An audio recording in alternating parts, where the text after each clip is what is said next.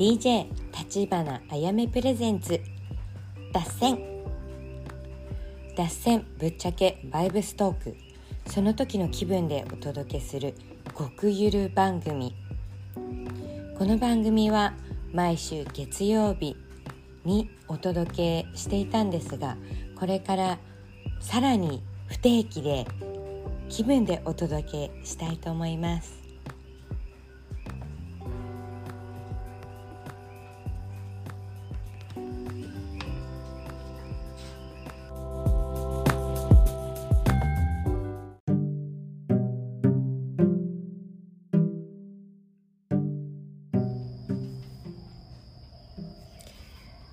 どうも。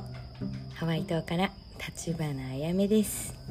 えっと結構お久しぶりになってしまったんですけどあのまあインスタとか見てくれる人はくれてる人はご存知の通りあの韓国日本と行ってきました。1ヶ月くらい。そう。ねでなんか何度もポッドキャスト撮りたいタイミング来たんだけどもなんだ1分1秒が何愛おしいみたいなさやっぱあれだねあの期限ついてるといいね。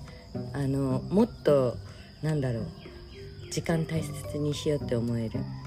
ねだからこれがなんだろうこれが普通だと思ってたのがさまたなんかあの感謝に変わったね。今回の旅でまああのまずは両親に挨拶っていうのと彼を連れての。とあとはあの 散骨。そう遺骨をあの埋葬しにね彼のお父さんの。でそのまあ遺骨をしてからその後日本に行ってうちの親に挨拶みたいな結構内容はおこお堅くってさ。うん。ねまあそれが一番の目的だったのと。あとはあのね彼とあの向井さん日本本当に行きたがってたからさ毎日のように YouTube 見てたからだからねやっとアテンドできてよかったわっていう今もうあれですね達成感となんか「お疲れ様です」っていうあの2つが重なってほっとしてます。ねえなんか日本行くの3年ぶりとかだったのかな。そう結構空いちゃって。ね。だから久々の日本行ったけどやっぱすごいね。もう一言で言うと極道です。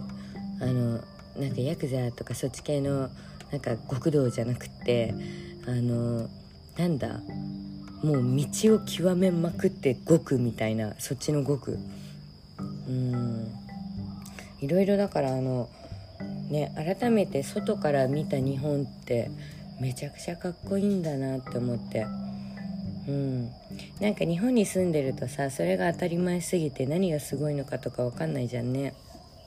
なんだけど離れれば離れるほど日本人のその極めるっていう何もう職人さん職人さんが多いねあの気質が。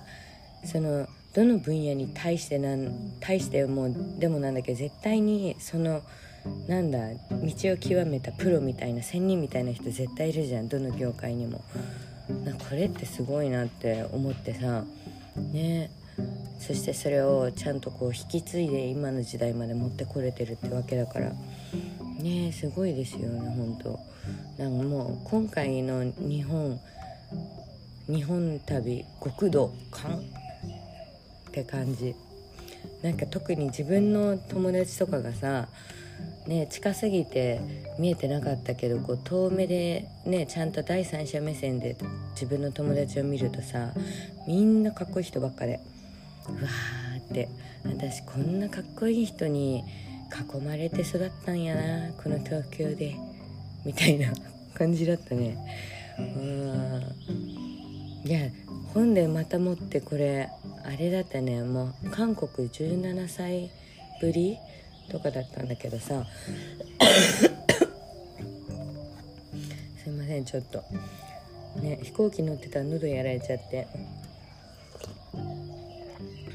パカーンって大きい口開けてさ寝てたら喉やられちゃった。ね明日イベントだからさ久々に。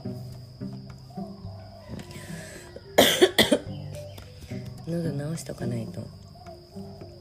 ね喋れなくなっちゃうからさ。はい今こうやって喉をマッサージ マッサージしながらレコーディングしてます。そうあとねになんかハワイハワイ島、うん、ハワイ島だねってか。ここかな？この家かな？なんかもうこの家に帰ってきてねもうほっとするみたいな。だもう完全に何だろう。こっちが地元になったんだなって自分でも感じた。今まではさやっぱ東京にずっと違ったからさ東京帰ると忙しいんだけどなんやかんやでホッとはしてたんだよね。そう。なんだけど今回あの東京帰ったらもうあのちょっともうなんか早すぎる。ってなってねペースが早いね。もうだから仕事仕事するにはもうすごくいい環境だと思った、うん、なんかその目標を達成したいとかさなんかそのねアーティスト系の仕事になりたいとかだったら絶対東京住んだ方がいいね。あの早い感じが逆にいいね。うん。でもちょっともうハワイねこのもう鳥の声聞こえますか？目の前ジャングルみたいなさちょっとあの原始人チックな生活をねまあその日本帰らない間ずっとそんなんだったからさ時計も見ないし眼鏡もかけないしまあ見えてなくてもいいので。そうそうまあそんな感じになってくるのよ。なんか眼鏡ねなんかちょっと疲れるなとか思ってたら2年くらい眼鏡かけない生活しちゃって。家のペンキ塗り終わってから眼鏡かけてああちょっと荒かったなみたいな。ちょっと手遅れ。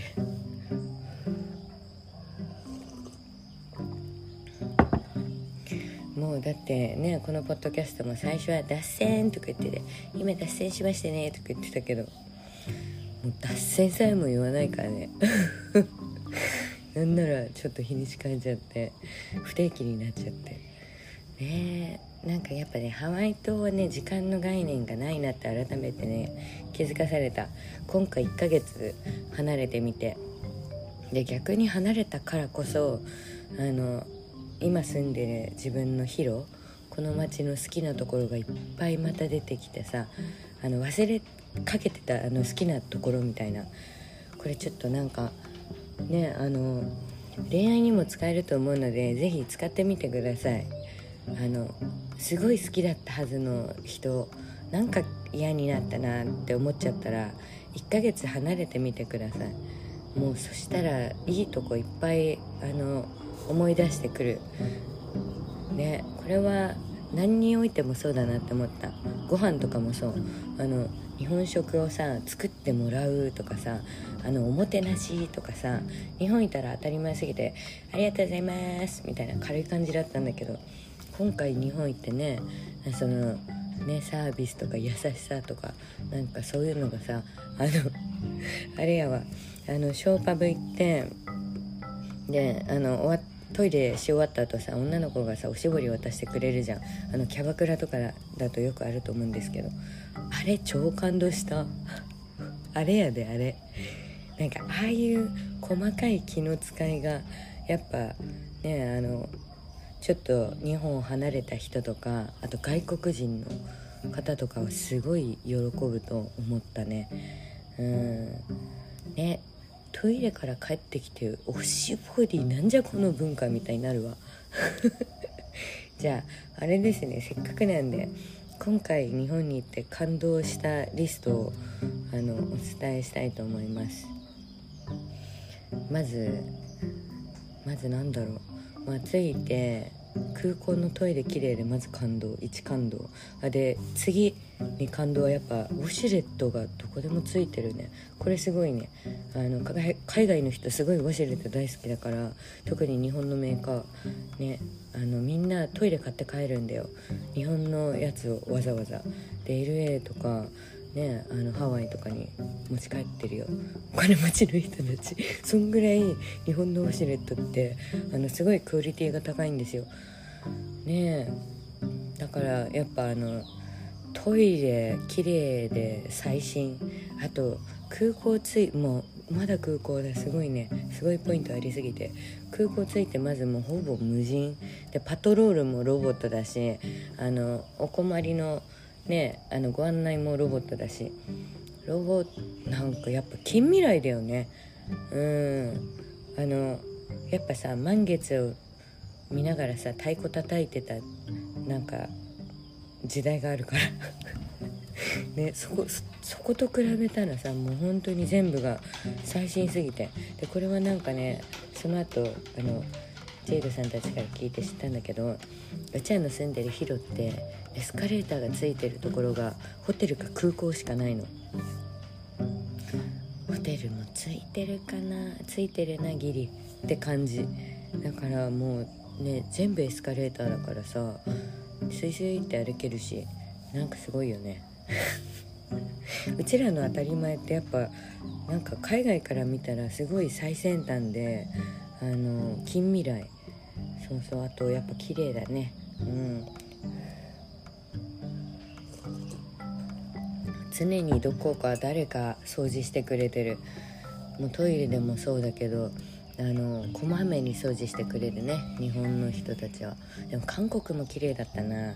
おかんたち掃除超早かったね。清掃の人とか。だからまああのどこでも綺麗なのはやっぱそれだけお掃除が大切とされてる国なんだなって思った。掃除が基本というか。ね。だからなんかさ渋谷とかさ渋谷のアパホテルに10日間今回泊まってあ10日間もいないか。4日5日かな渋谷は。そんぐらいいたんだけど。もうさ民度がすごい下がってるなって正直思って。昔のあのうちらがさ18だった頃ってさまだクラブ入れたのよ未成年でも。その時代はね。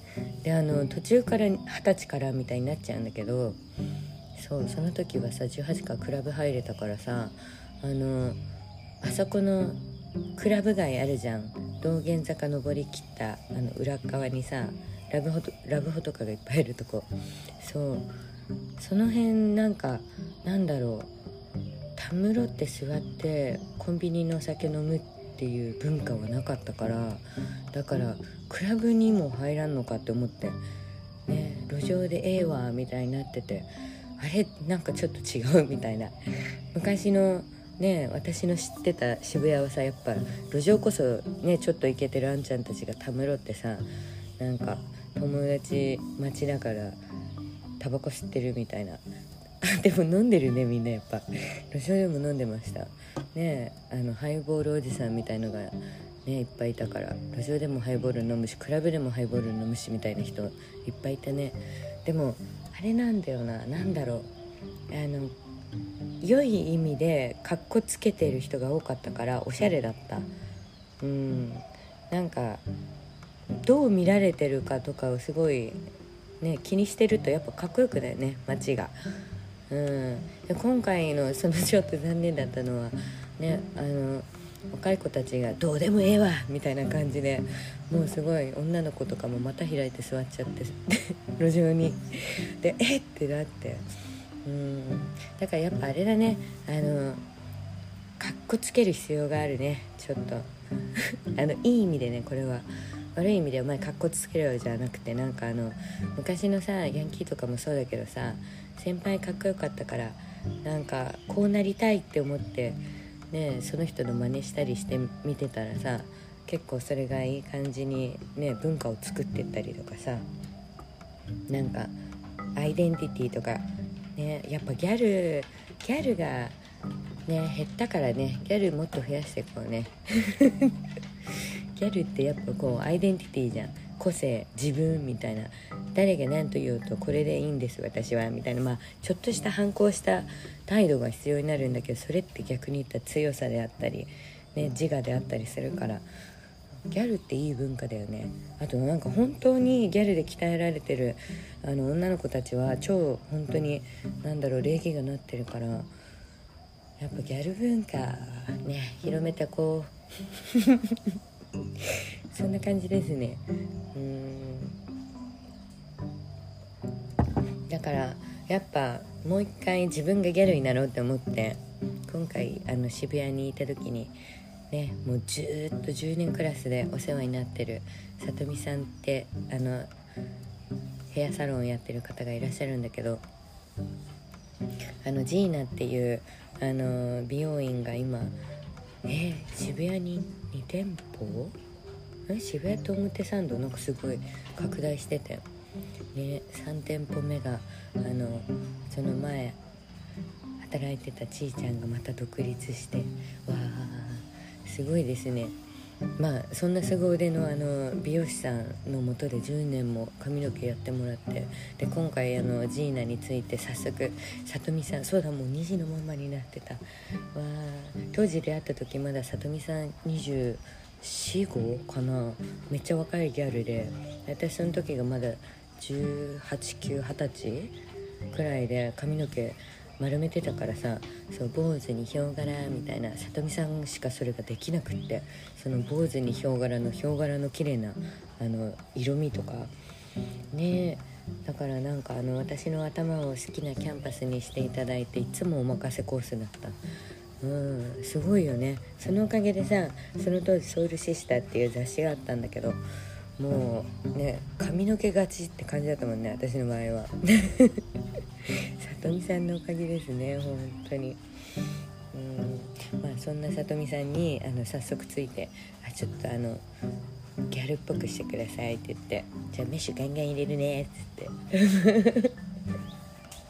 すごい。そういえば私そのジーナあのさとみさんに担当してもらってからなんかこれこれこうでこうしてくださいって言ったことない。あの細かくあの自分の好みの指示みたいなことを一回もしたことなくってなんかじゃ今回ピンクっぽくとか青っぽくとかなんかちょっとあの大人大人っぽくブリブリ系でとか すごい雑なオーダーだったなって今気づいた。すごいよね。そしてそれをさなんかもう察してくれてねでセンスがいいから大安心して任せられる。そこだね。うん。うん。そこだわ。もう大安心してるからほんとそんな一言でさねあんな綺麗なグラデーション作ってくれたり。今回はあのねメッシュすごい細かく入れてくれてさ。あれだね気分はバタフライの倖田來未。あんな感じ。ねでもさ色をやっぱこれあの継続してあの綺麗なさシルバーメッシュ入れんの大変だね。ムラシャン買ったけど早速色落ちしてきちゃってるから。やっぱさなんかギャルだった頃を思い出すとギャルって手間暇かかってたなって思うの。ね。もうさだって美容院代とかすごかったと思うよ。もうみんな綺麗な髪の毛で保つからさ。ね。でなんかギャルがちょっと汚くなるとおギャルって呼ばれちゃってたからさ。ね。ギャルとギャルは違いますみたいな。またギャルの中でもさいろんなギャルがあるんだよね。すごいよね。これはなんかちょっと日本帰国する前にホテルでテレビつけてたら富永愛さんが「ギャルの原点に戻る」っていうテレビ番組をさあのなんかやっててで地元に帰ってなんか昔どうしてたこうしてたみたいなやっぱギャルマインドが強くしてくれましたみたいなお話なんだけどねえなんかそこだよね。ねギャルって一回勢いがつくよね。そう。聞いたもんな。現代のあのわあラストギャルじゃん。ちょっとラストギャルみたいな超かっこいい子たち。あの前回トゥルムであの旅の期間一緒だったんだけど。ねラストギャルズに「ギャルって何ですか?」って聞いたら「思いやり勢いがある。可愛い。この3か条ですね」って言われてあそっかみたいな。思いやりそこだよね。そう。で勢いああほんまやな。あかわいい。あそこだ。一番こだわってたのそこや。みたいな。ね。思い出させてもらって。うん。だからもうあのペンキ塗ってた2年間とかはさもうほんと仙人モード入ってたからさそれしかしませんみたいな。もうもうやっぱさバランス取れないんだよね。性格的に。0か100かで生きてきちゃったからさ。それが癖づいてて。そうだからまあおしゃれしながらさなんか可愛く適度にやればいいのにもう本当にね親方みたいなもう朝から晩まで働きます。って感じで家作ってたから。ねあの今回のトリップでいろいろギャルを思い出せてよかったです。ちょっとした心の余裕と適当さだね。これも必要だね。あとあのゆるい喋り方もっとゆるくしようって思ったもんね。あのやっぱさ目上の方たちと話してるとさハキハキ喋るみたいな。すごいあのトレーニングされてそれはそれで良かったんですけど。やっぱ同年代とかの友達と遊んでないとさどんどんこうなんだろうかしこまりすぎちゃうというか軽さを忘れ忘れがちになる。だからまあそういう時もあるよねみたいな感じでさ何でも言っていけたら物事って意外とスムーズにいくのにねちょっと頑固になってたなとか。うーんあとはなんか全部自分でやんなきゃいけないと思ってたけどねあのもうちょっと緩めにもっと緩めにだね。もうちょっとどころか。バランス取りながら、ね、していきたいと思いました。はい。じゃあ日本のいいところちょっともう空港で空港で結構いっぱいになっちゃったね。まだまだあるんですけどちょっともう20分ぐらい喋っちゃってるので今回は空港 空港までの日本のいいところ。で次日本のいいところねもっとあるから細かいんだよな。てかそこなんだよ。細かいんだよ気配りが。そうそう。普通にもうさあの北海道の北見の方の安いホテルを取ったんだけど1泊6000円くらいの。でもさもうサービスすごいんだわ。もう朝ごはんそれに無料でつくんだよ。えっとねなんだっけクラウンヒルホテルっていうとこだったんだけどうちらの泊まるホテル全部昼がついてて面白いねって言ってた、まあ、そんなクラウンヒルホテル朝ごはんが無料でつくんだけどあの北海道の特産物そのご当地で採れた美味しいものとかをつく使った朝食が毎日出てくるの。であの仕事であの泊まるあんちゃんたちが多いからあの建築系のね。だから朝の6時から6時半はフリーカレーなの。朝から。そうカレーは飲み物ですみたいな感じのあのいい感じのカレーだったんですけどそうまずあの朝カレーついてその後朝ごはん。その朝ごはんついてで朝ごはんもう種類すごすぎてすごかったねもう。朝からバイキングみたいな。しかも美味しいんだわ。やっぱお米が美味しいね、うん、日本はお米が美味しいどこ行っても。でそのお米が美味しいプラスまあ取り放題でいっぱい食べんだけど全部一口サイズで完結するサイズでさもうなんかそういうとこもすごい。ね。でなんかあのあれですね。朝ごはんだけでもすごいですね。あのミニ納豆もいいですね。食べきりサイズ。無理してなんか無理しなくてもいいサイズというか。ね。でその後あのフリーコーヒーが始まるわけよ。あの3時からチェックインした人のためにこれ結構ね日本のホテルいっぱいついててすごいなって思ってたけどついてそこねフリーフリーコーヒーフリーオレンジジュースフリーウーロン茶みたいな。でジェイルさんとかが超感動してた。何でもフリーですごいねって言って。でまああれだね夜。夜の10時から10時半はそのこれまだ北見の話ね。そう。夜の10違う9時からじゃあ9時半からじゃあ10時から12時だ。は夜深夜のお茶漬けフリーお茶漬けがついてくるの。だからあのもうお茶漬けセットがさボーンって真ん中に置いてあって自分たちでそれあのやって勝手に食べてくださいっていうスタイルなんだけどまたさこれまたお米美味しいんだわ。すごいよね。こんだけどんだけもうサービスすんの？みたいなやっぱあの田舎のホテルに行けば行くほどサービスがすごい気がする。やっぱねお客さんつかみたいからね。ちょっとあのおすすめです。北見のホテル。あのクラウンヒル。朝ごはん美味しかった。そうあと卵かけご飯ってさこれやっぱさ日本だけなんだわ。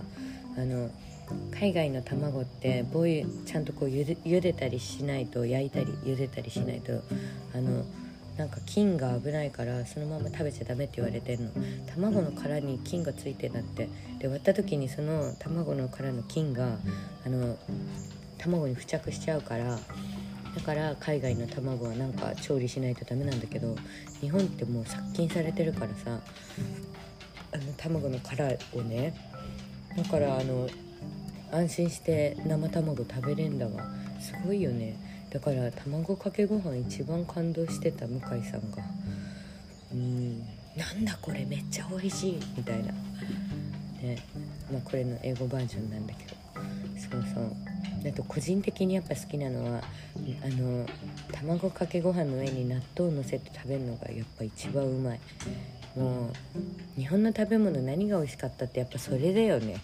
なんかいろいろねいいとこも行ったんだけどさ。やっぱ一番うまいのは米だわ。米と納豆とロー卵。うん。ねあと卵かけご飯専用の醤油置いてるじゃん。あれもうまい。あのだし入りのちょっと薄められただし醤油っていうんですか。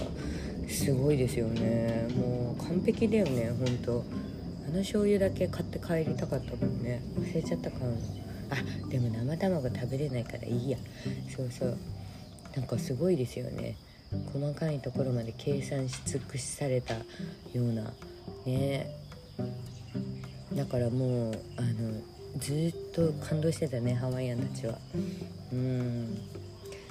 まあそんな感じですか。日本のいいところいっぱいあるからちょっとこれからポッドキャストであの何が良かったか、ね、忘れないうちに撮っていこうと思います。まあそんなこんなでねあの昔好きだったものや人やなんか関係とかがなんかあの感謝できなくなってたら1ヶ月くらい離れてみてください。あの大好きになります。それでは皆さん良い夢を。アロハマハロー。バイバイ。